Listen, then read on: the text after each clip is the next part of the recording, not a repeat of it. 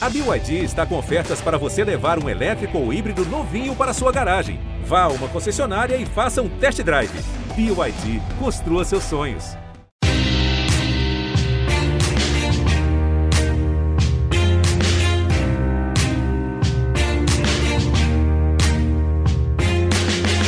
Ouvintes do GE, eu sou o Rodrigo Capello, este é o Dinheiro em Jogo e hoje, no último podcast de 2020, vamos fazer uma retrospectiva, um melhores e piores, totalmente despretensioso. Vamos lá.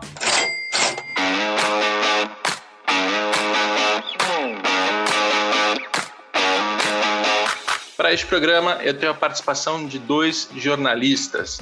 Vou começar pela Camila Carelli. Tudo bem, Camila? Tudo bem, Capelo? Prazer estar participando aqui com vocês. Jornalista, repórter das rádios Globo e CBN, setorista do Botafogo. O que mais você faz, Camila? E eu comento na CBN, no Quatro em Campo, agora os jogos do futebol feminino. Apresento na Rádio Globo também, um pouquinho de tudo.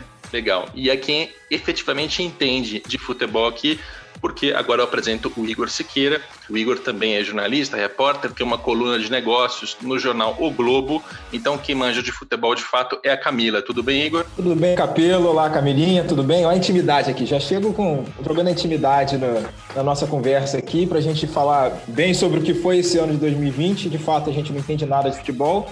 É, a gente tenta falar sobre números, mas o dinheiro a gente não tem. Então a gente fala do dinheiro dos outros. Mas, não, enfim, Igor, Igor tá muito humilde, entende muito de futebol também. então a gente vai, a gente vai conversando. A gente vai conversando aqui, discutindo, debatendo melhores e piores aí dessa temporada de 2020. Legal, deixando muito claro para o nosso ouvinte, a gente vai seguir aqui uma estrutura de melhores e piores em quatro categorias: futebol, comunicação, marketing e finanças. A gente vai falar mais de clubes de futebol, mas qualquer exemplo dos esportes olímpicos ou de outros universos que pintarem, todo mundo está livre para comentar. Apesar de ter essa estrutura de melhores e piores, isto não é um prêmio, não tem critério objetivo, é puro achismo destes três que falam para você. Eu já tenho aqui os meus mais ou menos escolhidos. A Camila e o Igor, eles vão concordar, discordar, colocar outros exemplos. É mais para a gente passar aqui é, 45 minutos, uma hora de podcast conversando sobre o que foi este ano horroroso de 2020, sobre os nossos aspectos. Eu vou começar pelo futebol. E o futebol é um em que, para falar do melhor exemplo de 2020, eu não tenho. Eu não tenho certeza de quem é. Então, eu já vou começar com a Camila. Quem é, ah, enfim, qual o melhor exemplo na administração do futebol, departamento de futebol, comissão técnica, resultado? O que, que te chamou a atenção em 2020, Camila? Então, Capelo, difícil a gente falar assim, o melhor, né? Porque ainda mais no futebol brasileiro, a gente tem muitos acertos e erros também, né? Mas acho que na balança, eu acho que quem me surpreendeu, que eu acho que teve boas escolhas, pelo menos no ano de 2020, foi o São Paulo porque em determinado momento da temporada, né, depois de algumas eliminações, é, o Diniz foi muito pressionado, existia aí uma opinião pública, a torcida, até muitos de nós jornalistas também pressionando por uma demissão, e o São Paulo optou por manter o trabalho, entendendo que era uma questão mesmo de tempo, que poderia dar frutos, e a gente teve né, essa questão da pandemia que não pode deixar de ser pontuada, porque influencia demais né, é, no nosso calendário e no nosso futebol também, na saúde dos atletas, enfim, o tempo de paralisação e manteve a, a, confiança nesse trabalho que vem se mostrando, principalmente agora no final do ano, veio se mostrando uma decisão muito acertada, porque com um pouco mais de tempo, conhecendo um pouco mais o elenco, é, o Diniz conseguiu, é, não, está conseguindo não só resultados, né, é, uma sequência importante de bons resultados, mas também melhorar o desempenho do time. Falava-se muito na maneira como São Paulo jogava, até críticas em relação à forma como ele né, armava os seus esquemas táticos nos times que trabalhou, e eu acho que o Diniz vem conseguindo também evoluir, mostrando uma, uma solidez maior defensivamente, que era uma crítica em relação aos times dele, e fazendo um, um elenco que não é tão grande, que tem dificuldades, até teve dificuldades até financeiras é, de, de, contratar reforço, e aí tem os erros também, né? Por isso que eu falei que não dá para dizer o melhor. O São Paulo ali, talvez, na contratação do Juan Fran, que tem feito até algumas boas partidas, mas talvez financeiramente é, não tenha valido o investimento. Enfim, algumas coisas podem ser discutidas, foram acertos ou erros, mas acho que, no geral, o fato de ter mantido o trabalho do seu treinador faz com que agora, embora tenha tido uns resultados ruins no início, agora esses resultados estejam aparecendo e o clube brigue, por exemplo, por um título brasileiro. O São Paulo não ganha um grande título desde 2012, desde aquela Sul-Americana. Então, acho que, no geral, foi o clube que acertou um pouco mais por entender que, pelo elenco que tinha, pelo que era possível fazer, era um acerto manter o trabalho do Diniz, mesmo após algumas eliminações. É, você sabe que eu tenho uma. É, como é que é? como é que eu diria, mixed feelings, sentimentos contraditórios em relação ao São Paulo, exatamente pelo que você falou. Porque o fato de manter o Fernando Diniz foi de uma coragem muito grande. Poderia ter dado muito errado frente à opinião pública. Então, foi uma coragem muito grande. Até porque a, é, a torcida pedia a saída do Diniz, a imprensa pedia a saída do, do Diniz, algo que eu acho horroroso, né? Jornalista na televisão exigindo que o Diniz seja mandado embora. Isso é uma pressão enorme, é muito, muito ruim, enfim. E o São Paulo resistiu, manteve e agora está colhendo esse resultado. Mas também acho difícil pegar essa administração do Carlos Augusto de Barros e Silva, o Leco, e também do Raí, e analisar pelo segundo semestre, que não é nem segundo semestre, né? O finalzinho de 2020. Quando você olha para os últimos anos, tem contratação errada, tem Alexandre Pato, o próprio Hernanes não estava não tava rendendo, teve Diego Souza, enfim, teve várias compras muito caras que depenaram os cofres do clube.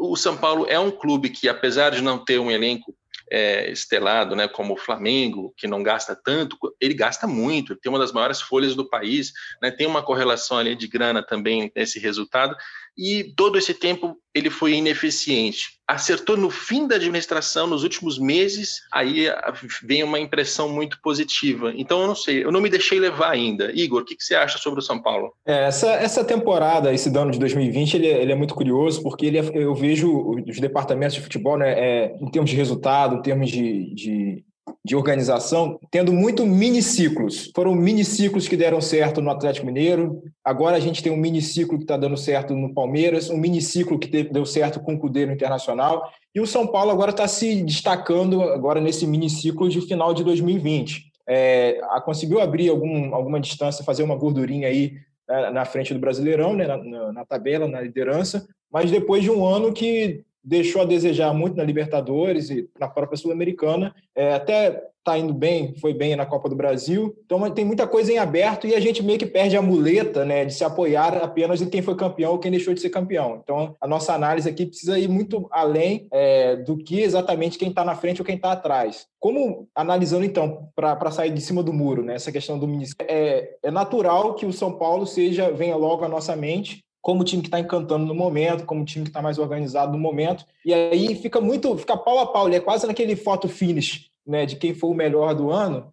é, naquele foto finish da, da, da, corrida de 100 metros ali, né, de 2020, vamos dizer assim. Né? Então, eu consigo enxergar assim pontos positivos no São Paulo, consigo enxergar muitos pontos positivos no Atlético Mineiro, apesar da, é, e eu me refiro mais na questão dentro de campo do que na discussão dos investimentos, que a gente vai chegar talvez lá para frente, né, nesse podcast Consigo enxergar muitos pontos positivos no Palmeiras, versão Abel Ferreira, né? E também no Internacional do Cudê. E aí, botando tudo isso na balança, é, eu vou pender um pouquinho para o lado da Camila nesse sentido de colocar o, o São Paulo é, um pouco à frente dos demais pela eficiência na competição nacional mais importante até o momento, que é o Brasileirão. Agora, imaginando que é, os outros clubes brasileiros que estão vivos na Libertadores, é, o e o próprio Palmeiras, né? Imagina se um dos dois ganha essa Libertadores, a gente vai ter que reajustar essa, esse prêmio né, de melhores do ano, porque a Libertadores, claro, tem um peso muito maior, um título continental muito importante. Mas vamos botar a foto do momento. Eu considero o São Paulo está um pouquinho à frente dentro desse, dos outros concorrentes aí, desse, desse pessoal todo que eu citei. E eu acho que vale a menção honrosa aí, tanto para o Palmeiras, versão Abel, e também para o próprio Atlético Mineiro. Acho que vale a pena a gente pontuar com o trabalho, claro, diante do investimento todo que foi feito, né? Mas, assim, enfim, em termos de resultado, é, em termos de, de, qualidade de jogo ofensivo, de proposta que o São Paulo conseguiu implementar, eu acho que vale como menção honrosa aí nessa discussão. Pois é, o que eu acho que, que favorece o São Paulo é a fraca concorrência. Porque quando a gente fala do Flamengo, claramente não é mais um departamento de futebol que se pode elogiar rasgadamente como em 2019, porque não é nem questão de título, mas errou na, na perda do Jorge Jesus, ainda que seja uma decisão do técnico, perder o técnico no meio da temporada é também resultado da administração, do ambiente, do mercado, e tudo isso o Flamengo tem alguma influência, direta ou indireta, então não é mais aquele Flamengo que você pode elogiar rasgadamente. Atlético Mineiro é um clube que tem um investimento altíssimo, muito, muito desproporcional, fora inclusive do que o clube poderia pagar, mas que está sendo bancado por mecenas. Aí você traz um técnico caríssimo, você traz um monte de reforços, tem salários atrasados ao mesmo tempo, tem um elenco rachado e tem um futebol que não conseguiu liderar como pretendia. Não dá para dizer que é o melhor exemplo de 2020. O Santos do Cuca é, goleia o Grêmio na Libertadores, dá uma moral gigantesca, mas ao mesmo tempo é o mesmo Santos que o presidente teve impeachment é, no último ano da administração, que é uma coisa bizarríssima, e tentou contratar o Robinho e causou todos os problemas de imagem que causou, e mandou embora o Gesualdo Ferreira com pouquíssimo tempo de trabalho, no meio de uma pandemia, uma coisa absolutamente desrespeitosa, e, e que não tem um elenco de futebol que você olha e fala assim: nossa, isso aqui foi montado para dar certo. Não, ele deu certo porque o Cuca acertou a mão. Né? Então a gente sempre aqui, e Palmeiras, só para terminar, Abel Ferreira é trazido depois de uma insistência longuíssima no Vanderlei Luxemburgo, que também não estava conseguindo dar resultado nem apresentar um futebol vistoso em campo. O que eu percebo é, a gente está sempre falando de pequenos trabalhos de técnicos que ganham algumas partidas, ganham moral. Puxa, olha que bom trabalho. Não é um bom trabalho em lugar nenhum. Eu acho que é por isso que o São Paulo está tá à frente. Eu vou fechar com o São Paulo. Vocês querem acrescentar alguma coisa ainda? Não, acho que vale também a gente citar é, que não necessariamente os melhores, as melhores conduções é, a gente tem a tendência de colocar, apontar sempre os, ah, os melhores trabalhos do futebol são os que lideram. Não necessariamente. Eu acho que de novo com o disclaimer aqui da questão do tempo, né? o que o Atlético Goianiense está fazendo até nesse momento que a gente está falando, é, gravando esse podcast aqui, acho que merece um destaque por sair completamente da lógica do que a gente esperava, do que se esperava do Atlético Goianiense. Questões da contratação do goleiro Jean à parte, que também é, nenhum time tá, é, pode tá, tá, perfeito, vamos dizer assim, tem sempre uma, uma observação asterisco para a gente colocar, mas a gente olhando os resultados do Atlético Goianiense, mesmo antes com o Mancini que foi para o Corinthians depois, e agora com o técnico Marcelo Cabo, é, é, é, um ponto aí fora da curva em relação às projeções aí para os times que estão disputando o Brasileirão. Acho que é verdade. É, a galera que está do pelotão do meio para trás, acho que nesse termo, nessa questão aí, o Atlético Goianiense é tem, tem um, um destaque. O pior Agora, passando para o pior exemplo de futebol, esse eu não tenho a menor dúvida, embora a gente tenha um futebol que se esforce muito para ser. Será ruim. que a gente vai concordar? Ah, não sei, mas acho Eu que acho sim. que vai ser unânime. acho que vai ser unânime. Eu, eu, eu, vou de Botafogo. Camila Carelli, você que é a maior entendedora de Botafogo deste país, você concorda com o Botafogo na pior classificação é, sobre futebol? Administração de futebol? Neste país é muita pretensão, hein? Mas eu acho que eu acho que sim, eu acho que vai ser unânime, porque não é só é, o resultado em campo, né? Não é o Botafogo nesse momento ser o lanterna do Campeonato Brasileiro. É tudo, todos os fatores que levam a isso. E aí, desde uma questão financeira, que todo mundo sabe, a realidade você conhece muito bem, você é que melhor entende no país da situação do Botafogo, é, financeiramente falando, e existe essa, essa dificuldade, e claro que isso influencia desde o início, só que o discurso mesmo do departamento de futebol, que nem é um departamento de futebol, né? Começou o ano sendo um comitê que faria uma transição do clube de futebol como funciona hoje para um clube empresa, para um, um, formato SA. E esse comitê tomava as decisões. E no início do ano, a palavra, né, as palavras usadas eram austeridade financeira. O Botafogo só pode pensar em economizar, em diminuir as dívidas, porque a situação é muito crítica, né? E o Montenegro usou agora no final do ano essa palavra falência, enfim. Só que o que se viu ao longo da temporada foi que esse discurso era só é, muito falado e pouco colocado em prática a gente viu depois disso, né, o Botafogo fazendo muitas contratações. Ao final agora do ano foram 25 contratações. E aí não importa se você não tem é, um gasto na contratação, digamos, com luvas ou com pagar outro clube, porque são jogadores livres ou emprestados, mas você tem um gasto de salário, de folha de pagamento, que o Botafogo queria reduzir para um milhão, dito por esse comitê, e que continuou em 3 milhões, mais ou menos. E aí você também é, vende esse discurso, vamos, vamos tentar é, jogar bem gastando menos. E aí troca quatro vezes de treinador. Tem cinco treinadores ao longo do ano. faz esses investimentos, traz dois jogadores estrangeiros que, por mais, ah, não vou receber um salário como recebiam antes na carreira, mas ainda assim são altos salários, às vezes acima da meta, acima do teto que o Botafogo tinha colocado. E qual foi o retorno em campo? Praticamente muito pequeno. Sim, botando na balança, não vale a pena. Não valeram, pelo menos até aqui, não valeram a pena as duas contratações tanto do Honda quanto do Calu, porque existia ah, o marketing, a imagem, o que isso vai trazer para o clube. Não trouxe, né? Não vimos o Botafogo arrecadar, arrecadar mais por conta desses dois jogadores. E aí a questão mesmo técnica das decisões, da tomada de decisões é, na demissão dos treinadores. O Paulo Torre colocou ali como se ele tivesse é, pedido para sair, mas a pressão que existia e a falta de, de, de bancar ele, né, a falta do, do departamento de futebol próximo ali garantindo ou dando respaldo, esse respaldo não aconteceu. E isso também deixou o técnico insatisfeito e achando melhor sair.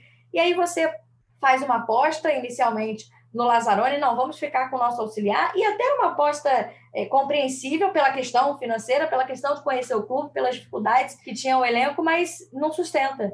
Com alguns resultados ruins, não, não, vai embora, vamos trazer outro. Aí contrata um treinador de fora do Brasil e que tem é, muitas dificuldades para vir para cá, né? Um treinador que tudo bem, tem um histórico interessante, mas que tinha uma questão de saúde que o Botafogo conhecia e sabia que ia levar um tempo. Desiste dessa contratação quando vê que vai demorar demais. Mostra que não teve, né? É, não foi uma decisão bem pensada no início. E aí volta para o antigo treinador do ano passado, que também não deveria ter saído do ano passado, mas não houve paciência. Então, assim, todas as tomadas de decisão do departamento de futebol foram precipitadas e, em sua grande parte, erradas. E também não houve essa austeridade, essa preocupação financeira que foi vendida no início do ano. Com isso tudo, o Botafogo não consegue ter rendimento dentro de campo, não consegue resolver os seus problemas fora dele, vai caminhando aí para um rebaixamento que piora muito a situação do clube, né? Quem diria, hein, Igor, que o Calu e o Honda não dariam retorno com venda de camisa? Quem Pô, eu, ia te perguntar, eu ia te perguntar justamente isso, cara. É, quando que um clube se sustentou com venda de camisa, meu caro amigo? Por meu favor, Deus tem aí histórico.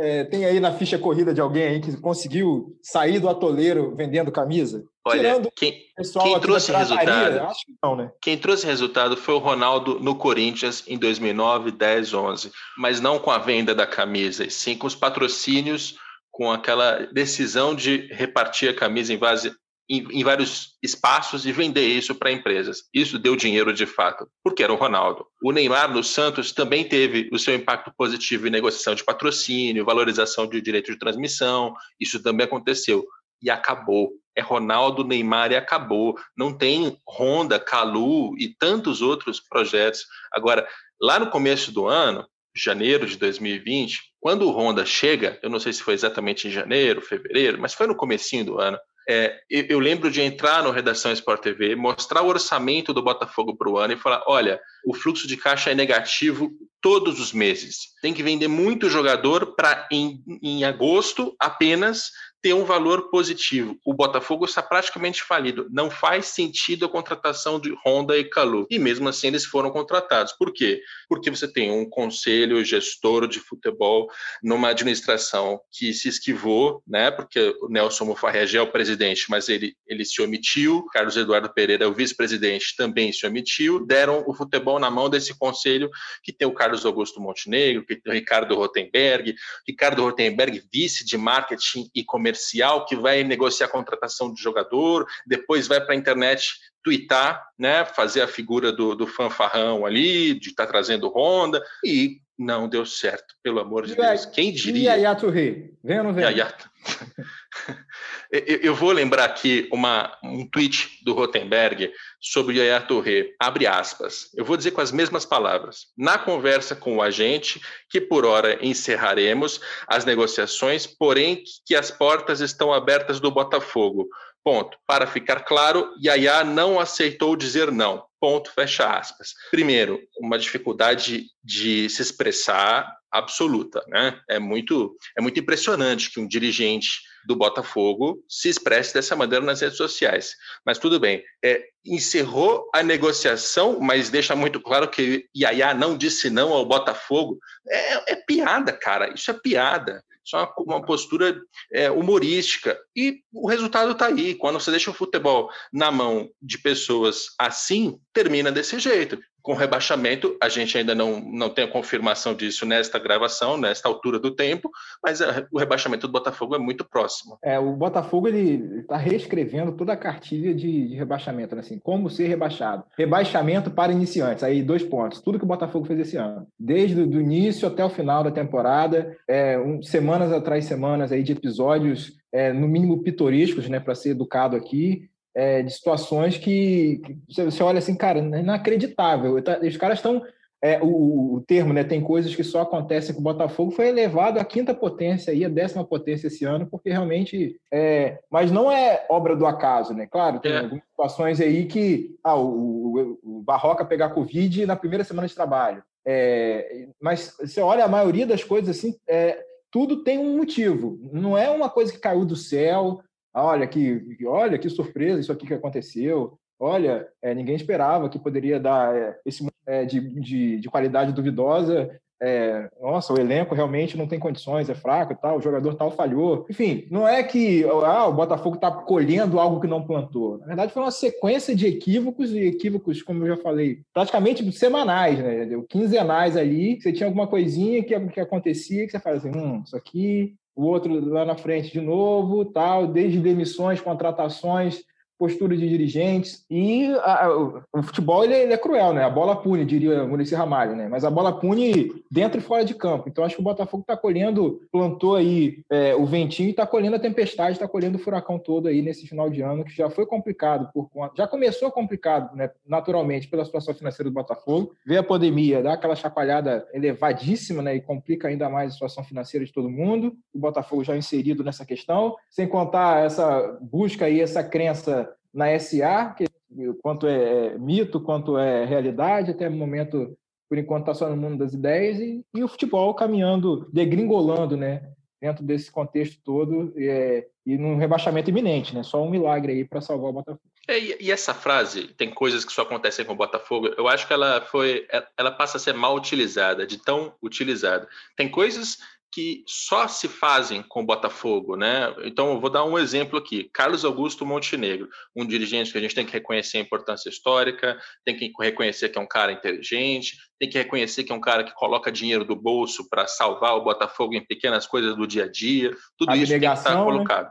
É o, dirigente abnegado, né? Ele e alguns outros ali de, de sim, tirar do sim, bolso sim. tal. Temos que reconhecer. Agora, chegando uma altura deste ano de 2020, em que o Montenegro vai ao jornal O Globo e diz, vou dizer as aspas novamente, eu queria ajudar, mas não tenho diploma. Queria tentar fazer algo, mas a CBF não deixa precisa de diploma em educação física. Eu não tenho nem educação nem física, fecha aspas, se referindo a ele mesmo ser o técnico do Botafogo. É brincadeira, né? É brincadeira que em 2020 você tem um dirigente que ache que tem a capacidade para ser técnico, para estar na beira do campo ou para compor uma comissão técnica de um futebol profissional. Só uma coisa, isso já era despropositado nos anos 90. Em 2020 está muito fora do lugar. Enfim. Mas é um é um bom retrato, né, Capelo, de como o Montenegro conduziu a situação da demissão do Lazzaroni, né? É uma, uma demissão com cinco jogos apenas, depois de ter bancado a permanência dele como o técnico né, principal do Botafogo, não como um interino. E aí, depois desses resultados, demite, diz que não quer mais ele como treinador e, a princípio, pede para que ele continue como auxiliar. Mas aí, ali numa, numa reunião com a imprensa, né, numa espécie de coletiva virtual, ele detona o trabalho do Bruno Lazzaroni, assim. Quatro horas de coletivo, hein? É, Quatro questiona, horas de coletivo. E questionando a capacidade técnica do Lazzaroni, falando absurdos. E aí, é claro, o Lazzaroni, óbvio que vai embora do Botafogo depois disso, né? Então, toda a condução foi muito bizarra e muito pouco profissional, como tem sido é, as decisões do Botafogo. Né? Muito ruim, muito ruim. Aqui eu não tenho a menor dúvida, o Botafogo fez tão, tão mal essa temporada que ele suplantou todos os outros que também se esforçam para ser ruins. A gente não vai, não vai, nem falar de outros exemplos de mau, mau desempenho do departamento de futebol. Vamos para a comunicação. É, neste item, eu não tenho dúvida de que o São Paulo foi o melhor. Eu, eu, eu achei muito legal a, o posicionamento do São Paulo este ano. Tem alguns fatos muito importantes. Primeiro, a produção de conteúdo para as redes sociais melhorou significativamente. O São Paulo tem lá uma série de documentários sobre os jogadores que é impressionante, cara, que tirou do, Léo Pelé o relato sobre racismo, sobre o quando ele chegava num shopping, quando era adolescente e era tirado.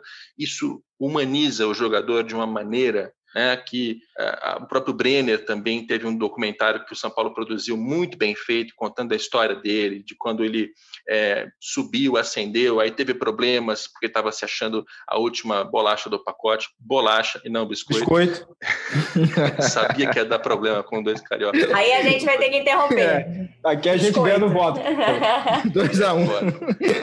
Mas, enfim, o Brenner contando a história muito bem produzido, muito bem roteirizado, imagens muito bonitas Cara, aquilo tem uma, uma força, porque ajuda a, a, fazer com que alguns jogadores sejam melhor aceitos por parte da torcida, no mínimo.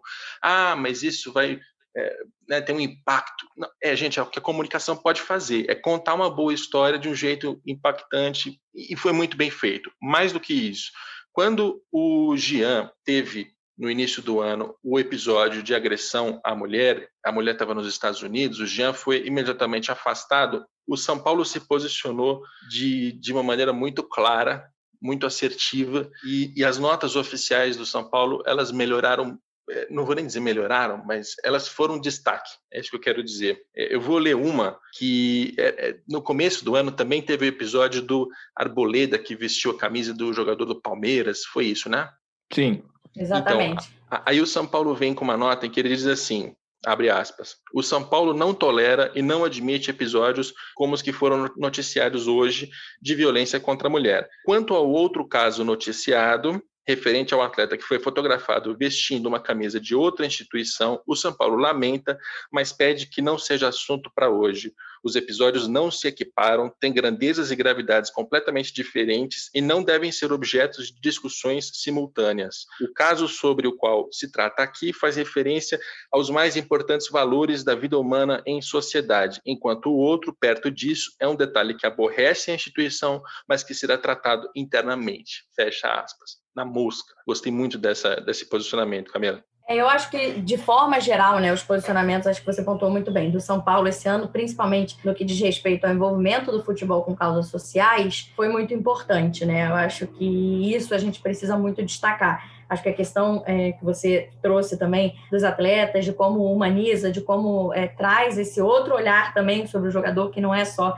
dentro de campo, né, mas como ele é visto dentro da sociedade, aí questões como racismo, como violência contra a mulher. Então, eu acho que, que foi muito importante, até por coisas que o São Paulo já fez na sua história, e nesse momento está tá conseguindo eh, mudar isso, trazer uma, uma impressão totalmente diferente e se posicionar diante de questões que são muito importantes para a sociedade e que os clubes precisam ter essa postura. Acho que, que acertou muito também, principalmente nessa nota, mas eu acho que ao longo do ano também escorregou pouco, né? Tem clubes que têm uma postura interessante, mas de vez em quando dão uma boa escorregada, e eu acho que isso não, não aconteceu com São Paulo, acho que conseguiu ser firme no seu posicionamento, e isso é muito importante, né? Te convenci com a minha defesa aqui, Igor? Acho que sim, né? A gente acho que vai votar de forma unânime nessa, nessa questão. É, mas eu tenho não só esse exemplo do começo do ano, né? Eu citei o Jean quando eu me referi também ao Atlético Goianiense lá em termos de gestão do futebol, né? E esse foi o meu asterisco é, em relação ao time goiano. E, e claro, é muito marcante desse, ano foi realmente a condução do caso Jean por parte do São Paulo. Mas tem um tema que é mais recente, né, que envolve possibilidade ou não do São Paulo nessas discussões aí chatíssimas né, de arbitragem, todo mundo fazendo fila lá na porta da CBF para reclamar com o presidente Rogério Caboclo, cada semana um, ou até mais de um por semana, né? Todo mundo indo lá reclamar de arbitragem e tal. É, que favorecimento de um, o outro reclama de lá, tal. A arbitragem de fato tem suas mazelas, mas é, essa questão, essa pressão excessiva dos dirigentes aí, acho que é muito danosa. O São Paulo optou por, vamos dizer assim, né, evitar uma, uma discussão que, na minha visão, seria inócua, né, totalmente ineficaz e que é, não, não prosperaria no STJD, no Superior Tribunal de Justiça Desportiva, que diz respeito à questão da, da do pedido de a possibilidade né, do pedido de anulação de partida por conta é, de um erro do VAR, né, que reiniciou a partida no jogo contra o São Paulo.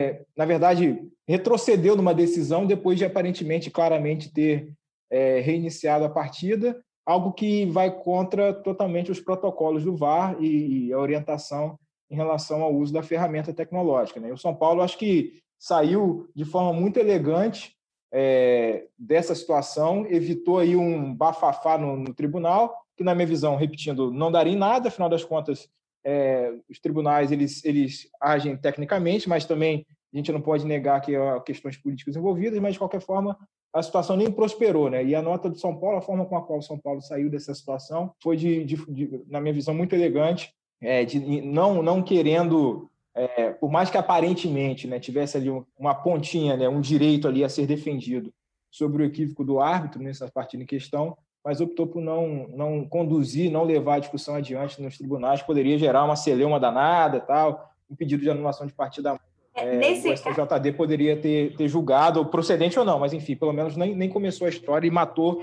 a questão pela raiz. É, nesse caso, eu só boto um asterisco aí muito grande, porque eu acho que essa conduta só aconteceu pelo relacionamento do São Paulo com a CBF com o seu presidente. Eu acho que se o Rogério Caboclo não tivesse a relação que tem com São Paulo, não fosse conselheiro vitalício do clube, se hoje não houvesse essa relação, se de repente fosse o contrário, se o São Paulo tivesse uma relação ruim com a CBF, eu não sei se a postura teria sido a mesma. Então, nesse caso, eu, eu fico com asterisco. Acho que as outras atitudes foram muito mais é, em relação à postura do clube bancar o seu posicionamento do que nessa, que eu acho que tem muito mais a ver com a questão política, mas concordo que de qualquer maneira se saiu muito bem. Só quero fazer uma menção honrosa também, acho que vale a gente falar Capelo do Bahia, que eu acho que em geral também se posiciona muito bem nas suas redes sociais.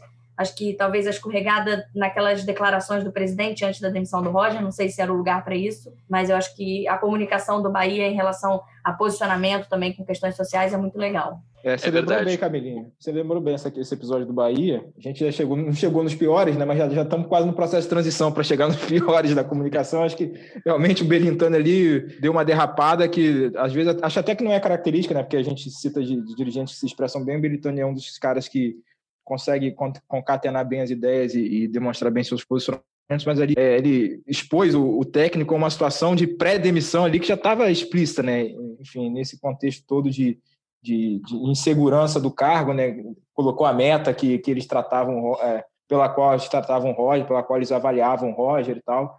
Foi num, num, realmente o um ponto fora da curva do Bahia que sempre costumeiramente tem se posicionado muito bem, principalmente quando diz respeito a causas sociais, é, inclusivas, enfim. Em geral, o Bahia realmente é um clube que, que média nessa, nesse, nesse quesito. É, eu também achei que o Benitani derrapou ali. O Bahia se comunica muito bem, a menção honrosa é ótima, mas o Benitani vacilou ali quando ele, até falou sobre a, a, métrica dos pontos a cada seis jogos, para não dizer que é imediatista. É, pelo amor de Deus, né? Não faz sentido nenhum você avaliar o trabalho do técnico com base em, em blocos de seis jogos. É, tem que buscar outras métricas que não só o resultado do jogo. Mas enfim, o Benitani colocou o Roger na fogueira e efetivamente demitiu na sequência. Foi uma pré-demissão, como, como o Igor bem citou como a gente fala dos nomes de quem erra, vamos falar dos nomes de quem acerta. Na comunicação do São Paulo, o diretor é o Guilherme Palenzuela, que fez um trabalho realmente muito bom, acho que em todo esse período de São Paulo, mas em especial em 2020,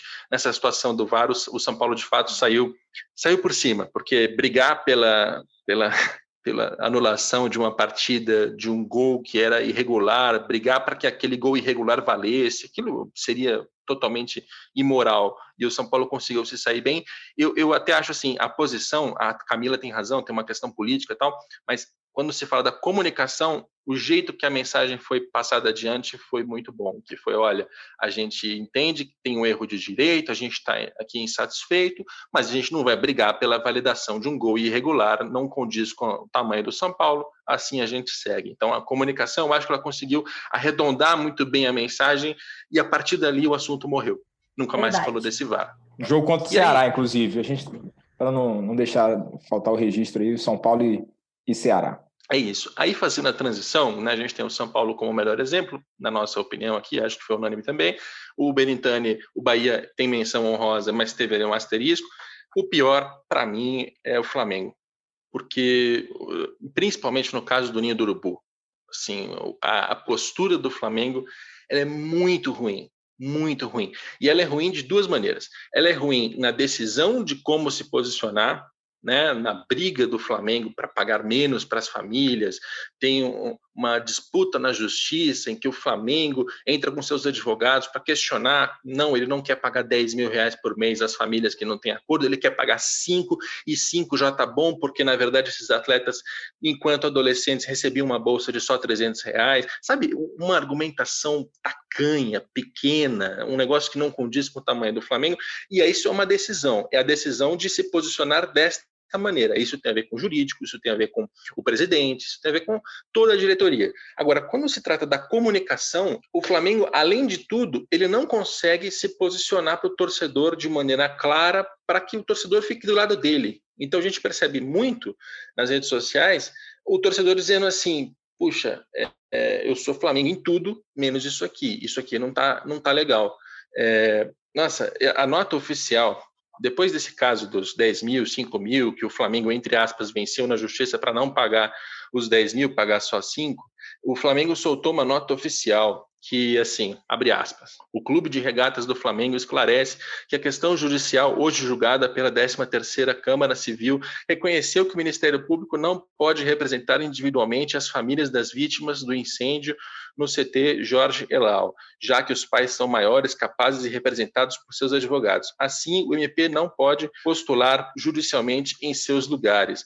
Cara, isso não, não é assim que se comunica sabe? Não é um lugar para você vir com juridiquês para dizer que não, o Ministério Público não podia representar ou não.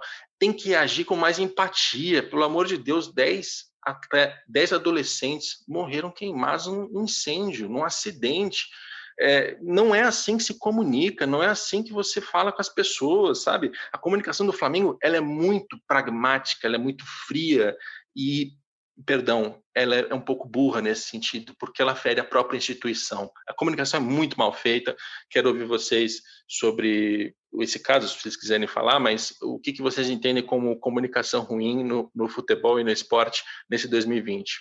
Camila. É, eu, sinceramente, assim, falando da comunicação do Flamengo, concordo muito com você. Para mim, é de fato uma das piores mesmo, se não a pior. E acho que nota oficial no Flamengo, você pode jogar para o alto e escolher uma, né? Porque todas são muito ruins. Né? Todas as notas oficiais, é, em geral, quando toca então no assunto presidência, nossa senhora, é um horror. E aí concordo, eu acho que desde o início, desde a tragédia, o Flamengo não soube se comunicar nem com o seu torcedor, nem com a sociedade, nem com as famílias. Eu acho que erra desde, acho que desde o início a comunicação não teve a noção do tamanho que representa essa tragédia, não só para o futebol, para a sociedade brasileira, que representou ver 10 crianças que tinham o sonho de serem jogadores de futebol dentro de um clube serem vítimas dessa tragédia, desse descaso que culminou na morte delas e de uma maneira trágica também, de um incêndio. Então, assim, acho que nunca a comunicação soube o tamanho dessa tragédia e como comunicar. E aí concordo perfeitamente, é, é muito mais do que isso. A nota oficial não é para esclarecer o que foi decidido na justiça, isso você pode fazer de outras formas. A nota, nesse caso, era porque estava a sociedade inteira questionando que o Flamengo está barganhando é, uma indenização para pais que perderam crianças dessa forma. E, com valores Flamengo... tão pequenininhos, né? Exatamente. 10 mil, 5 mil. Olha o tamanho da ninharia, cara. E aí, quando você vê os investimentos, o, o valor que o Flamengo tem de patrimônio, de investimento, isso não, não bate, para a sociedade não bate. Aí, em vez de uma nota oficial é, tentar é, colocar a posição do clube dessa maneira empática que você espera que aconteça, um clube do tamanho do Flamengo, não, a nota vem explicar o que foi decidido no processo. Não é essa mesmo a função da comunicação, mas eu acho que desde o início da tragédia, a comunicação do Flamengo nunca soube qual era a sua função nesse caso não soube mesmo. E isso é falta, inclusive, de profissionalismo, né? Porque se lá no começo desse processo a diretoria do Flamengo tivesse admitido, olha, é, o nosso vice-presidente amador aqui, que acha que entende muito de comunicação, na verdade não entende, precisamos contratar a melhor empresa do país de gestão de crise e comunicação. Vai atrás, contrata alguém e esse alguém vai instruir em como se comportar. Então, o, o Rodrigo Dunchi, de Abranches, vice-presidente jurídico, não ia largar a entrevista coletiva no meio, isso é de 2019, mas vale a menção aqui na nossa retrospectiva de 2020, não ia largar a coletiva no meio, ia se posicionar de maneira mais rápida, mais assertiva, mais empática, porque teria sido treinado, tem media training para isso, né? Isso não são novidades, isso já se faz há décadas. E o Flamengo, que é tão profissional e que tenta vender essa imagem de profissionalismo e de é, né, corporativo e tal, não, nem na, no aspecto corporativo foi correto, porque não, não soube lidar com o caso. É, Igor, o que, que você manda em relação a esse assunto e outros possíveis é, maus casos de comunicação? É, acho que era o momento do Flamengo abrir mão das tecnicidades no que diz respeito a esse posicionamento, né, envolvendo os garotos do Ninho, né, tanto no posicionamento em juízo, né, dos pleitos, dos recursos e, e tal, e, e, brigar por questões de itens de regulamento, é, talvez abrir mão de alguns itens de regulamento, vamos dizer assim, né, é, de tecnicidade, como eu citei, em, em prol do bem maior, que é essa empatia que a gente falou com, com as famílias das vítimas e em memória, respeito à memória dos garotos também, né. Você foi muito feliz quando você citou a questão do conjunto da obra, né? Que a comunicação ela não, não pode ser olhada de forma isolada em relação a tudo que ocorre no clube e a forma com a qual as coisas são conduzidas no Flamengo hoje. Então, é, eu enxergo é, que, a, nesse caso, o fruto não cai fora da árvore, não cai distante da árvore. Né? Então, é, eu enxergo um contexto maior e, e, a forma com a qual o Flamengo se comunica é, expressa é, infelizmente, né, é, é a realidade que ocorre é, dentro do clube em relação a esses temas. Não estamos aqui querendo politizar a discussão, é, se o Flamengo é, tem associação com políticos A e B, ou com linhas de, de, de, de raciocínio é, de, de, políticas de partidárias ou ideológicas de, determinado, determinado lado, mas é, estamos apelando aqui para o lado humano nessa questão. Né?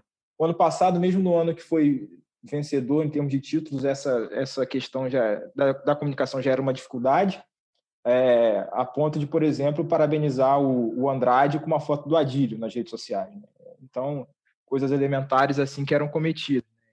Essas questões de postagens no Twitter, até é, é, situações mais, mais complexas né, da, da pasta da comunicação, como essas notas sociais.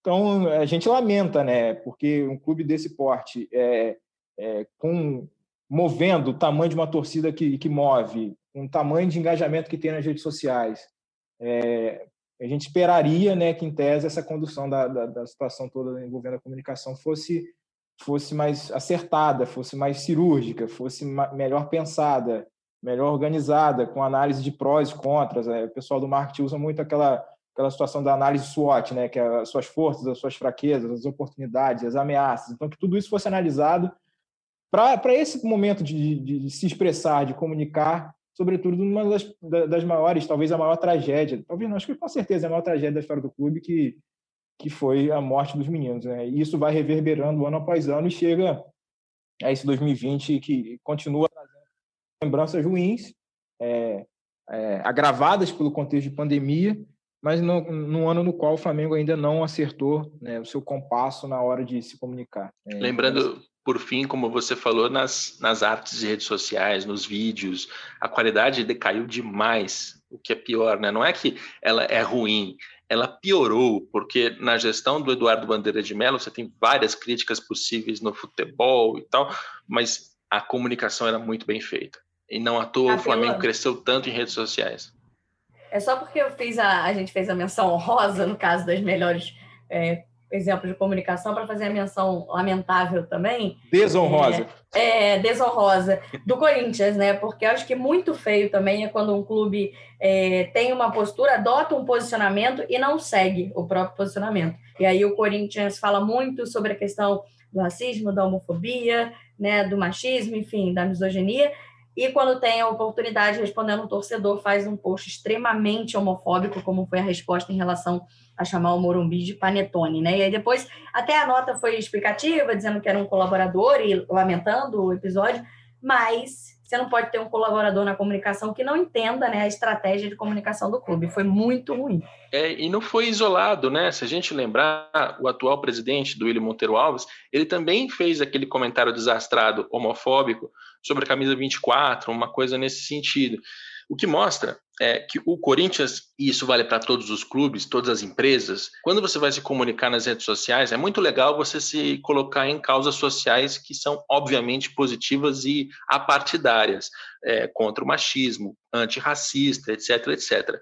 Só que você precisa trabalhar sua cultura interna, porque não adianta isso ser apenas da porta para fora. Se você não mexe com as cabeças da porta para dentro, você eventualmente vai, vai derrapar e vai deslizar, como o Corinthians deslizou. Tanto tanto quando o Duílio fez a piada do número 24, e ele é o atual presidente, quanto nesse post infeliz sobre, sobre o Panetone é, homofóbico em relação ao São Paulo. E aí a comunicação do São Paulo, que a gente acaba de elogiar, foi lá e pressionou. Pegou um post antigo do Corinthians, né, com aqui as minas tal, e, e, e perguntou, não era no dia a dia? Porque o post original do Corinthians dizia que tinha que ter, tinha que ter respeito no dia a dia. Não era no dia a dia, perguntou o São Paulo. Então você tem o São Paulo se posicionando mais uma vez de uma maneira é, direta, correta, e o Corinthians vacilando, porque tem um posicionamento social que está sendo pensado pelo marketing, mas que ainda não reflete uma cultura interna. Vamos para o marketing, vamos falar aqui de marketing esportivo, a gente vai até derivar dos clubes para patrocinadores. E eu vou, como melhor exemplo, deixar aqui o Igor apresente, porque a sugestão foi dele, eu acatei. Diga lá, Igor, qual é o melhor exemplo de marketing esportivo de 2020? Não, é, acho que a Camilinha vai, vai referendar o que a gente está falando aqui. Eu, eu, vou pontuar a participação do Guaraná Antártica, que já é um dos patrocinadores da seleção brasileira, mas da forma com a qual o Guaraná abraçou o futebol feminino esse ano não só patrocinando o Campeonato Brasileiro, mas também sendo um incentivador de que outras marcas fizessem o mesmo. Né? Nesse momento que a gente vive uma transformação na modalidade é, e é muito importante que essa transformação seja acompanhada pelas marcas. Então, essa campanha do Guaraná de, de dar o suporte, não só teórico, né, mas é, colocando grana ali na competição e tal, incentivando de fato o desenvolvimento do futebol feminino e, e, provocando outras também, outras marcas. Né? Acho que mais do que você fazer a sua parte, é importante quando você contagia outras pessoas. Então, essa, essa participação do Guaraná Antártico me veio à cabeça aí como uma principal na minha visão dentro do futebol como um todo, que saiu um pouco fora, da, fora do comum, fora da, da, daquele status quo ali, de, do, do que é trivial, para dar um passo além, para dar um passo a mais no que é apoio, no que é o suporte à prática esportiva e, sobretudo, quando a gente fala de futebol, futebol feminino. Tem uma, uma ideia aqui, uma ação que, para mim, justifica a, a Antártica realmente como o melhor exemplo, que foi uma campanha bolada pela agência Soco, S-O-K-O. Se tiver algum jeito estilizado de dizer o nome da agência, me perdoem os publicitários, eu não conheço. Mas ela bolou uma campanha em que Guaraná Antártica ele abre um espaço na latinha e diz assim: empresas, se vocês patrocinarem o futebol feminino, eu boto a sua marca aqui. Guaraná Antártica, né? Está em todos os supermercados do país. Você vai ver nos supermercados uma marca estampada. Então ele pegou o produto dele e transformou numa mídia para pegar um, para captar um dinheiro e direcionar para o projeto Meninas em Campo. Treina é, meninas desde os 9 anos de idade, né? Então crianças mesmo, até os 17 já adolescentes chegando na fase adulta. Então, é um apoio financeiro bem casado, um posicionamento bem feito, uma ideia inovadora. Eu nunca, não lembro de outros produtos que abriram espaço para fazer propaganda de concorrentes, né? Porque, sei lá, se a é improvável, mas se a Coca-Cola resolve colocar a marca dela. Ali, será que valeria? Não sei, eu não li o regulamento, mas eu achei a ideia muito, muito bem feita. Camila, você curtiu esse posicionamento da, do Guaraná Antártica? Estou plenamente de acordo com vocês, acho que foi uma estratégia muito legal, eu acho que é, é uma estratégia também é, de marca, né, com tudo que você já falou, de, de, de usar a própria imagem, né, de oferecer o seu espaço como mídia para outras empresas, mas eu acho que entendeu bem o, o espírito é, do futebol feminino feminino no Brasil, que é muito essa coisa da parceria mais do que da rivalidade. Isso é comum, a gente vê em campo entre as jogadoras, entre os clubes, e eu acho que o Guaraná Antártica conseguiu pegar isso. que é essa parceria muito mais importante nesse momento, que tenham mais empresas investindo, e para isso eu vou ceder aqui é, o meu produto como imagem para elas, mas para mostrar que nesse momento é, o que se precisa mais é de parceria, muito mais do que rivalidade. Eu acho que ela trouxe essa ideia para o seu posicionamento e foi muito feliz porque cobrou outras empresas, trouxe investimento e mostrou que é possível ter visibilidade, porque também teve muita visibilidade com essa campanha, né? Então acho que foi muito feliz. Sim. Eu Só vou colocar uma claro... menção honrosa. A, a, Puma, também relacionada a futebol feminino. A Puma fez um patrocínio ao Palmeiras diferente, em que ela fornece os materiais esportivos para todas as jogadoras que disputam com a camisa do Palmeiras. Se você é jogadora de futebol do Palmeiras, automaticamente você vai ter material esportivo da Puma e você vai também ter ali, acho que um voucher para trocar por produtos.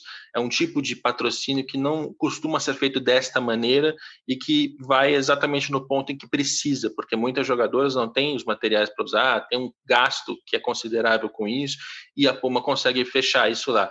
Talvez não tenha sido uma medida tão é, de vanguarda, talvez. Não, vanguarda é, mas ela não foi tão bombástica quanto essa do Guaraná Antártica, né? Chamou menos atenção, mas me marcou também uma menção honrosa. Igor? Não, só para deixar claro que isso aqui não é espaço publicitário, né? Senão o pessoal vai achar, ah, vocês estão vendidos para as marcas. Não. É que realmente é importante a gente trazer essa discussão aqui, é, no momento de profissionalização do, do, da indústria do esporte, a importância de que essa profissionalização envolva também o futebol feminino, né? Que os clubes, que as marcas, perdão, é, que se prestam a, a, fazer parcerias pensando no futebol, na exposição que a questão do masculino traz, mas que não negligencie e que também procure pensar ações que envolvam é, as mulheres, né? Porque de fato é, são mais da metade da nossa população e tem um, é, um engano aí de que elas não, não vão trazer retorno porque estão relacionadas ao esporte, sei lá, mas é algo que se pensa equivocadamente por aí. Mas, enfim, é, acho que é, como, como marca, acho que vale muito a pena você imaginar ter o seu público-alvo as mulheres, né? Frequentam sim estádio, né, nesse período, quando a gente frequentava estádio né, na pandemia, mas acompanham sim futebol, consomem sim produtos dos clubes, então, é, da seleção brasileira nesse caso, então é, eu entendo como estratégia ser muito é, pertinente que as marcas se atentem para essa, para essa, essa brecha, essa janela que se abre aí para investimento no esporte. É isso. Este não é um espaço publicitário, é apenas um reconhecimento. Se o Guaraná colocou, vai colocar marca de concorrente na latinha para promover o futebol feminino, eu aqui vou ficar de frescura e não vou falar na marca, Falo sim. E para você ver como a gente fala de coisas boas e coisas ruins, inclusive envolvendo potenciais anunciantes, daqueles que causam é, dores de cabeça para o repórter, eu vou trazer como pior exemplo o BMG. BMG, esse ano de 2020, para mim, se superou em tudo que não se deve fazer no marketing esportivo. Alguns exemplos. É, teve um, um, momento em que, primeiro, a, a marca do BMG, aquela coisa laranja, enorme, feia, né? Em camisa de futebol, aquilo é muito ruim, porque você não tem nenhum clube laranja. Aí você pega o Corinthians, que tem uma camisa preta e branca, né? Que precisa ter uma certa beleza. Além das várias outras marcas estampadas, você tinha lá um laranjão e no meio, aquela coisa. Já teve na manga, já teve no peito, assim. A marca do MG é especialmente feia, desculpa, gente, mas é. é. E aí a torcida do Corinthians, ela vai lá e faz uma campanha nas redes sociais com a hashtag BMG em preto e branco, que é um pedido orgânico, muito inteligente e que, se você vai ao futebol europeu, você tem várias marcas que trocam suas cores para não ferir a, a estética, para não ferir tradição, para não ferir uma.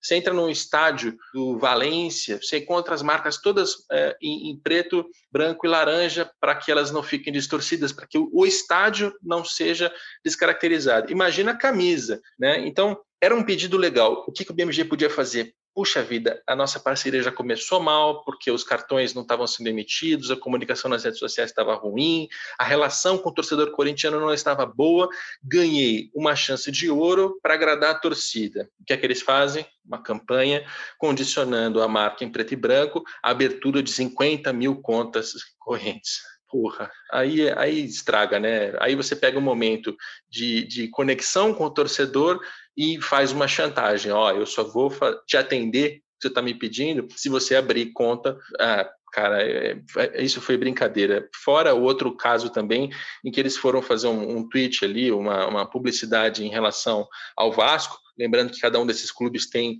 um, um, Vasco BMG, meu timão BMG, você tem um banco específico para cada torcida, eles chamam o Vasco de alvinegro, o que tecnicamente pode até estar certo porque é preto e branco, mas o Vasco é Cruz Maltino, é assim que se refere no futebol. Alvinegro é Botafogo, né?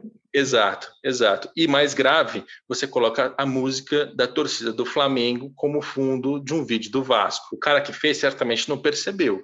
O torcedor que vai à arquibancada sabe na hora. E aí ele joga aquilo na rede social, aquilo amplifica, e o que era para ser uma publicidade positiva vira mais um motivo de, de atrito entre patrocinador, patrocinada, torcida. Puxa vida, como o BMG errou neste ano. Eu estou pegando pesado demais, Igor? Você que também tem uma cobertura voltada para essa área. É, essa questão de trocar é, a cor do patrocínio na camisa do clube é mais velha que a taça das bolinhas, né? Porque na Copa União, quando todo mundo fechou com a Coca-Cola, né? Os patrocínios foi ali numa época de, de boom, né? Uma descoberta de que as camisas dos clubes eram, eram propriedades ali passíveis de venda para arrecadação de dinheiro e as marcas comenta, começaram a entrar ali naquele, naqueles idos ali de 1987. A Coca-Cola, que tem seu, sua logomarca é, vermelha, tratou de colocar preta ali para o Grêmio. No início teve uma discussão lá, mas houve essa adaptação, né? E pô, mais de 30 anos depois aí, é, essa, esse debate novo chegando e uma tentativa de, de fazer barganha com o torcedor, também não achei legal por parte é, a empresa que, me, que nos desculpe, né, mas de fato eu é, entendo que concordo com você nessa questão do, do posicionamento equivocado. E, e, e, quando se usa uma você cita a música né de uma de uma torcida é, rival é, usada numa peça publicitária nas redes sociais é, acho que tem um pouco a ver com talvez uma escolha de equipe né de pessoas que vivenciam um mercado é, não sei, de, de repente de outro estado, né, e que talvez não respirem tanto assim é, o, ambiente, o mercado de, desse clube em questão que é patrocinado. Né? Então, não sei se o, se o profissional aí que estava envolvido nisso era de São Paulo, era do Rio Grande do Sul, era de qualquer outro lugar, mas hum, eu tendo a crer que não conhecia tão bem assim o nicho do futebol carioca para porque a música é muito, é muito fácil de ser identificada como do Flamengo, né? E aí, quando você usa isso para o Vasco, acaba é, até como provocação, justamente numa tentativa de dar é, simpatizantes, né, adeptos aí às contas, você dá um tiro no pé desse é, e coloca uma música do Flamengo que é, nessa relação de torcida é quase como uma blasfêmia, né? Vamos dizer assim, você usar trecho de música do Flamengo numa peça voltada para o Vasco. Camila, aí eu estou te puxando para um território que é o meu, para você ver como eu me sinto quando eu falo de futebol com você. O que, que você achou sobre a nossa, a nossa escolha aqui do BMG e se você tem alguma outra memória de algum outro exemplo? Mau exemplo. Eu acho que vocês justificaram muito bem, não me vem nenhuma outra lembrança agora, talvez também porque eu não fique tão atenta a isso, né? Mas acho que é bem como vocês falaram, assim, a sensação que passa é que é um patrocínio que escolhe um produto que não conhece muito bem, né? Dá essa sensação de que parece que é, a BMG não conhece muito o produto que está patrocinando, porque não conhece o clube, não conhece a torcida, não conhece as músicas, como é, é chamado, né? E aí passa uma impressão, uma imagem muito ruim, né? Você não está muito bem por dentro daquilo que você está patrocinando. Acho que concordo plenamente aí com a citação. E o que é mais outra... impressionante é que o BMG está no futebol há pelo menos uma década. Pois é. Não pois só é. emprestando Exatamente. dinheiro, mas patrocinando. Não é novo. É. Como, como patrocinador e como investidor, né? Como funciona Sim. lá no Atlético Mineiro e já funcionou em outros casos. Mas eu tenho mais uma menção aqui desonrosa. Eu vou citar o Botafogo aqui no, novamente, né? Numa situação que envolveu o Botafogo. O departamento comercial do Botafogo ele tem se esforçado bastante é, para os parceiros para o clube e tal, para preencher propriedades, principalmente nesse período aí de, de, de crise né, financeira, já no, na, depois da retomada do futebol, mas essa situação envolvendo a QVE Brasil, né, que foi uma a marca que foi anunciada como patrocinador master é, do Botafogo, praticamente horas depois, né, perdeu a, a licença, a permissão da Anvisa para fazer publicidade, para vender o produto, é um case também que marca esse ano, na minha visão, em termos de relação clubes e patrocinadores, né? E aí, não sei, talvez faltou algum controle maior do clube nessa questão ou da, né, da de incompetência da própria companhia é, ao tentar se, se embrenhar no mundo do futebol e fazer anunciar, tecer um acordo sem ter todas as bases ali da, da, da, sua operação asseguradas, né? Então, para mim foi um grande, é, chega a ser um pouco de mico, né? Porque você anuncia, prepara todo o material de divulgação e tal, e horas depois você tem que tirar tudo, soltar no oficial dizendo e tal, porque perdeu a licença da Anvisa, da Agência Nacional de Vigilância Sanitária, para operar. Então, escolhi uma situação meio bem até constrangedora para todos os envolvidos. Botafogo posteriormente anunciou outro acordo de patrocínio master, que foi com a Goldmeat. A empresa está tentando se reerguer aí, até está em recuperação judicial e está com novos é, controladores e acionistas aí, está tentando é, reestruturar assim, as suas finanças aí entrando no futebol, pelo menos até o fim do Brasileirão, mas esse caso aí também me marcou dessa situação envolvendo um patrocinador e um clube aí nesse contexto de marketing esportivo que a gente está citando. Esse produto era um aparelho que você coloca na tomada e ele supostamente consegue esterilizar o ar do ambiente do vírus do coronavírus. É, é uma daquelas coisas assim que, poxa, eu tenho um conhecimento científico para dizer que isso aqui funciona. Não, não, eu pesquisei, vi as notícias, tem gente que diz que funciona, mas, poxa, é, era, era uma bola cantada, né, que ia dar problema. Porque se, se o problema da humanidade fosse resolvido com um aparelho que você põe na, na tomada para matar o coronavírus, puxa vida, né, volta todo mundo para a rua, vamos trabalhar, vamos pro... Ah, era tão óbvio que ia dar, ia dar errado que em, alguma, em algum momento isso ia ser questionado e que daria algum problema para o clube, para a empresa, para a relação. É, realmente foi uma boa, uma boa lembrança, dimensão desonrosa não honrosa, uma menção desonrosa. Como a gente já estourou de tempo, eu vou passar pela parte financeira muito rapidamente. Eu vou dizer que o melhor exemplo no meu, no meu, enfim, na minha avaliação aqui de um leigo que se arrisca a ler balanços é o Grêmio, que é um clube que, apesar de todo o contexto de pandemia, conseguiu é, manter a sua postura austera, teve o orçamento mais responsável, contando apenas com as fases que já estava, sem aquelas, aquelas coisas de achar que vai chegar na final da Copa do Brasil, que vai chegar na semifinal da Libertadores.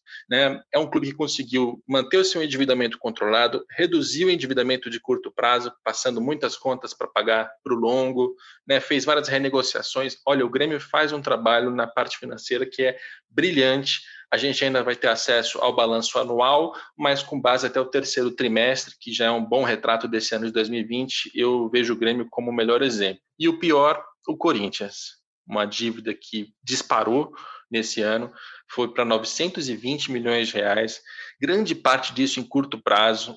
Assim, o Duílio Monteiro Alves, que acaba de assumir, vai ter uma, uma administração bastante difícil, vai ser muito desafiado, apesar de ter uma alta capacidade de arrecadação, tem muita torcida, pode vender patrocínio, faz bem até, né? a camisa fica muito feia, mas gera dinheiro.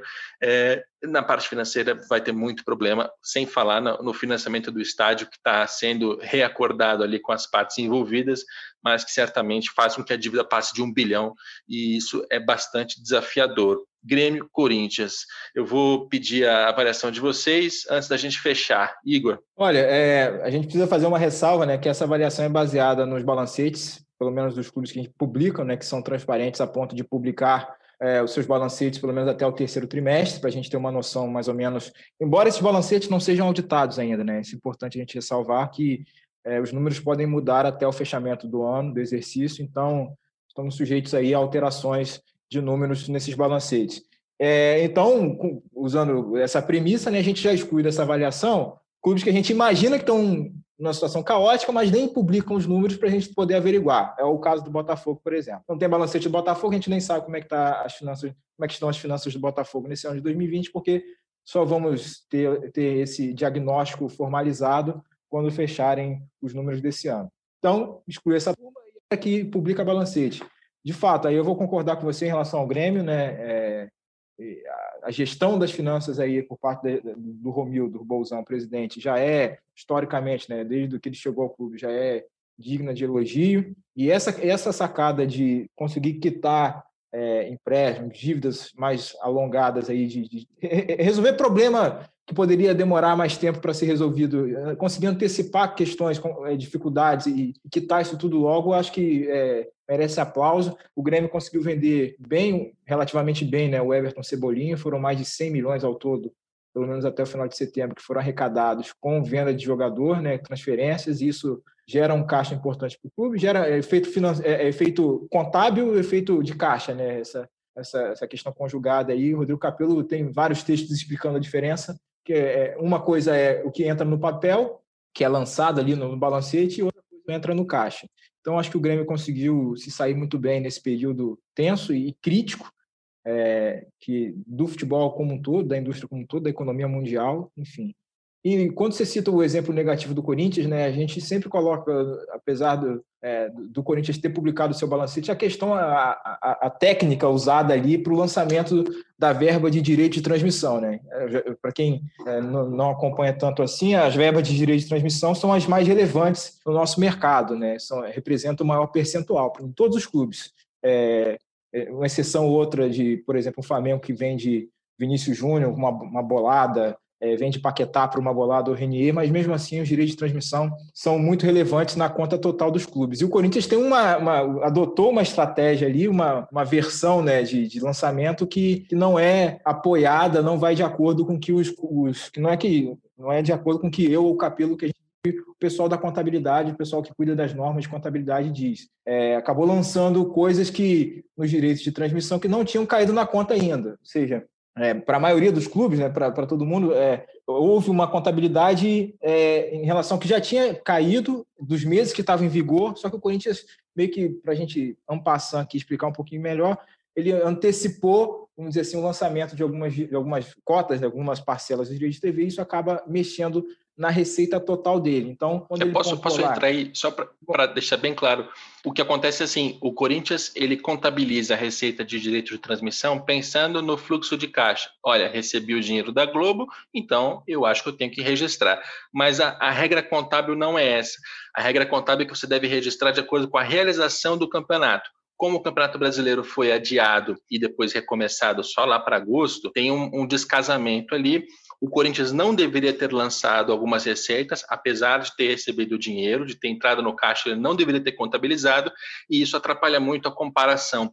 Não dá para você pegar o balancete do Corinthians e do Flamengo, bater um número com o outro, porque eles têm critérios contábeis diferentes, e a gente checou com contadores, o Flamengo fez da maneira correta, o Corinthians fez da maneira incorreta, e eu acho que é uma boa lembrança do Igor, porque mostra como nessa parte financeira, embora o Corinthians tenha retomado a transparência, isso é um, um fato elogiado, tem essa questão contábil que atrapalha quem está tentando analisar de maneira mais técnica. Desculpa interromper aí, Igor. Não, é extremamente pertinente a sua explicação, melhor que a minha, inclusive. Não sei nem se quem vai editar vai deixar o que eu estava falando antes, mas enfim. é, Para resumir, eu acho que concordo com você plenamente nesse ponto aí, e acho que vale a gente pontuar essa, essa, essas tecnicidades aí, porque parece um pouquinho chato para o torcedor entender, mas que é, na análise final, né, quando a gente coloca as manchetes lá, que ah, teve superávit de não sei quanto, ou teve déficit não sei quanto, ser sublinhados aí para que a, o pessoal entenda bem onde é que está, como é que está a saúde financeira do clube, é, dando uma perspectiva do que está acontecendo nesse ano, mas também principalmente em relação ao futuro.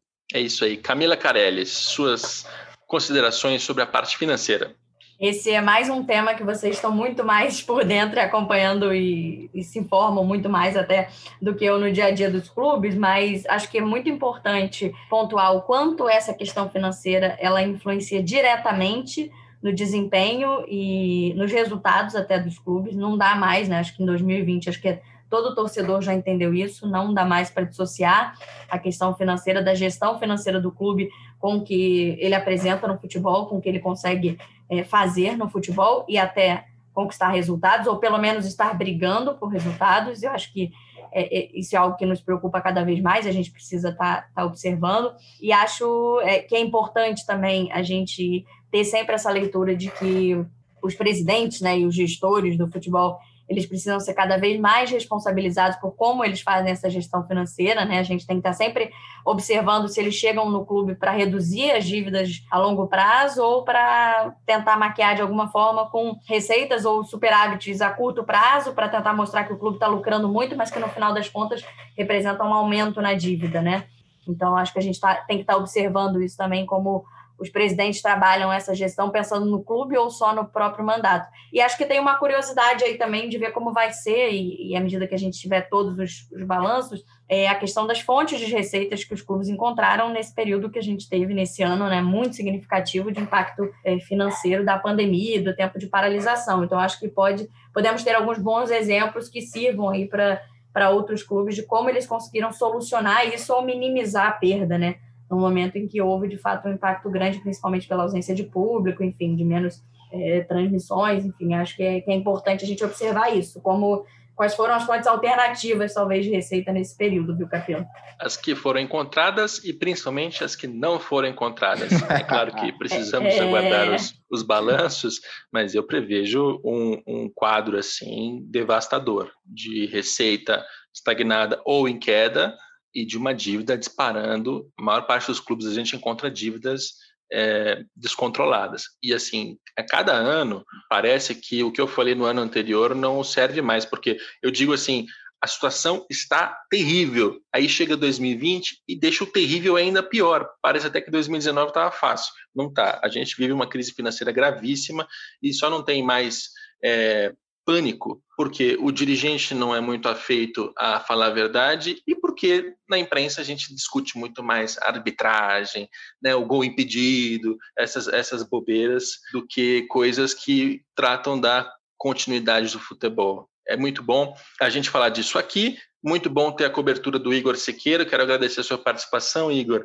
O Igor está no mesmo conglomerado que eu, da Globo, mas em empresas diferentes, temos chefes diferentes, tudo absolutamente diferente. E eu quero deixar muito claro que eu não entendo o Igor como um concorrente, eu acho que é um aliado para a gente melhorar a nossa cobertura, falar cada vez mais disso. Quanto mais cobertura qualificada, melhor.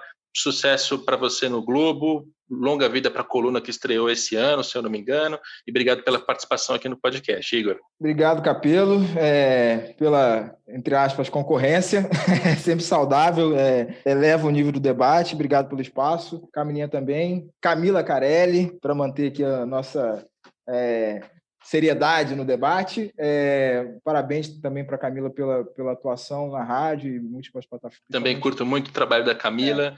Uma das vozes mais é, ponderadas, racionais e que apanha de, de torcedor na rede social, né, Camila? Esse ano foi difícil na rede social. é normal, mas eu acho que eu acho que cada vez mais quando a gente apanha, eu acho que é porque a gente está fazendo certo, né? Não sei, tenho essa impressão. Um termômetro mas, aí. É, mas obrigada pelos elogios, sou admiradora do trabalho dos dois. Pode chamar de Camilinha, Igor, porque isso eu já me adaptei ao meu tamanho, não tem como. As pessoas sempre me chamam no diminutivo, mas obrigada aí, foi um prazer participar também gosto muito do trabalho de vocês e acho que é muito bom que a gente fale também é, sobre esse ponto final aí de, de finanças e entenda a importância dessa discussão também no nosso dia a dia do futebol. Muito bem. Camila Carelli, Igor Sequeira, só quero frisar mais uma vez de que este não é um prêmio, não teve ciência na escolha dos melhores e dos piores, teve achismo, achismo escancarado mesmo. São as opiniões minhas, do Igor, da Camila. Espero que você tenha gostado de passar por essa retrospectiva, entre aspas. É, e este é o nosso último episódio de 2020, um ano terrível para todo mundo que está acabando, graças a Deus. Então, Vai com Deus 2020 e venha 2021. Obrigado pela sua audiência aqui em todo esse ano. Obrigado pela interação nas redes sociais, pelos xingamentos, pelos elogios tem muita coisa boa por vir aí para sempre o um recado final, né? Esse episódio tem a produção do Leonardo Bianchi, tem a coordenação do André Amaral e do Rafael Barros, e a gente não volta na próxima segunda-feira, porque eu vou tirar uma folga de uma semana, a gente volta lá em 11 de janeiro de 2021 com mais um episódio inédito do Dinheiro em Jogo.